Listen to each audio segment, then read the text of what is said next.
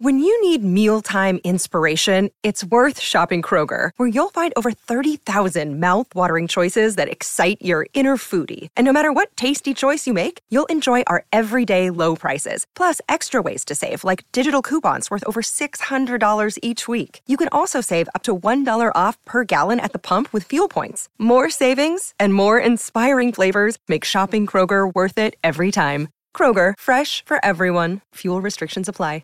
If you're struggling to lose weight, you've probably heard about weight loss medications like Wigovi or Zepbound, and you might be wondering if they're right for you. Meet PlushCare, a leading telehealth provider with doctors who are there for you day and night to partner with you in your weight loss journey. If you qualify, they can safely prescribe you medication from the comfort of your own home.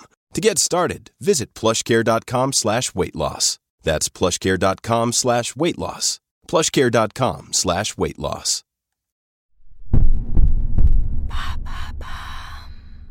Le pain fait-il vraiment grossir?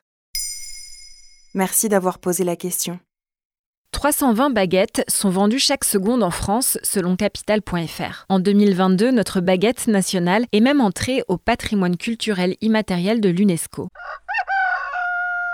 87% des Français déclarent avoir toujours du pain chez eux et 48% reconnaissent qu'ils ne pourraient tout bonnement pas s'en passer, selon une étude de 2021 intitulée Le pain et les Français 5 ans après, en référence à une première étude réalisée en 2015 par le cabinet Calicanti pour la Fédération des entreprises de boulangerie.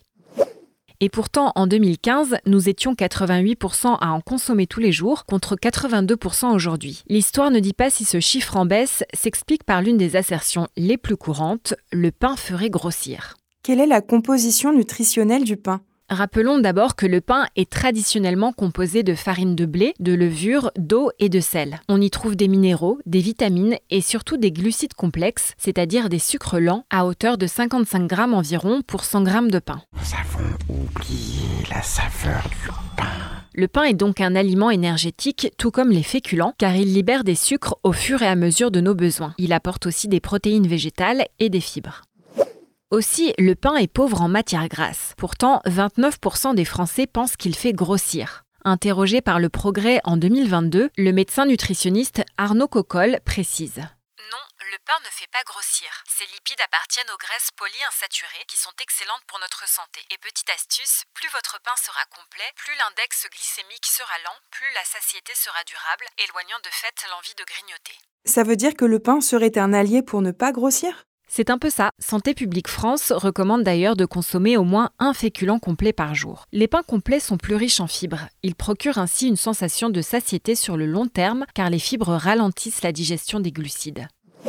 En fait, tout est une question de quantité et de qualité, comme l'indique la diététicienne nutritionniste Muriel Blacher sur RZN Radio. Supprimer le pain ou les féculents serait même une erreur car tu risques alors d'avoir de gros coups de fatigue. En tant qu'aliment glucidique, ils évitent justement l'hypoglycémie de fin de journée ou de fin de matinée. Attention, le pain blanc possède un indice glycémique plus élevé. Les glucides sont assimilés plus vite par l'organisme, donc tu auras faim plus rapidement. En résumé, quel pain vaut-il mieux consommer et à quelle fréquence? Il faudrait privilégier les pains complets ou semi-complets, par exemple un pain complet de seigle ou d'épeautre. Aussi, les pains au levain apportent de bonnes bactéries pour la flore intestinale. Enfin, la consommation de pain, quel qu'il soit, ne doit pas être systématique, surtout si tes plats comportent déjà des féculents tels que du riz ou des pâtes. Dernier point, le pain de mie industriel ou les biscottes sont beaucoup plus caloriques, sucrés et salés que le pain classique.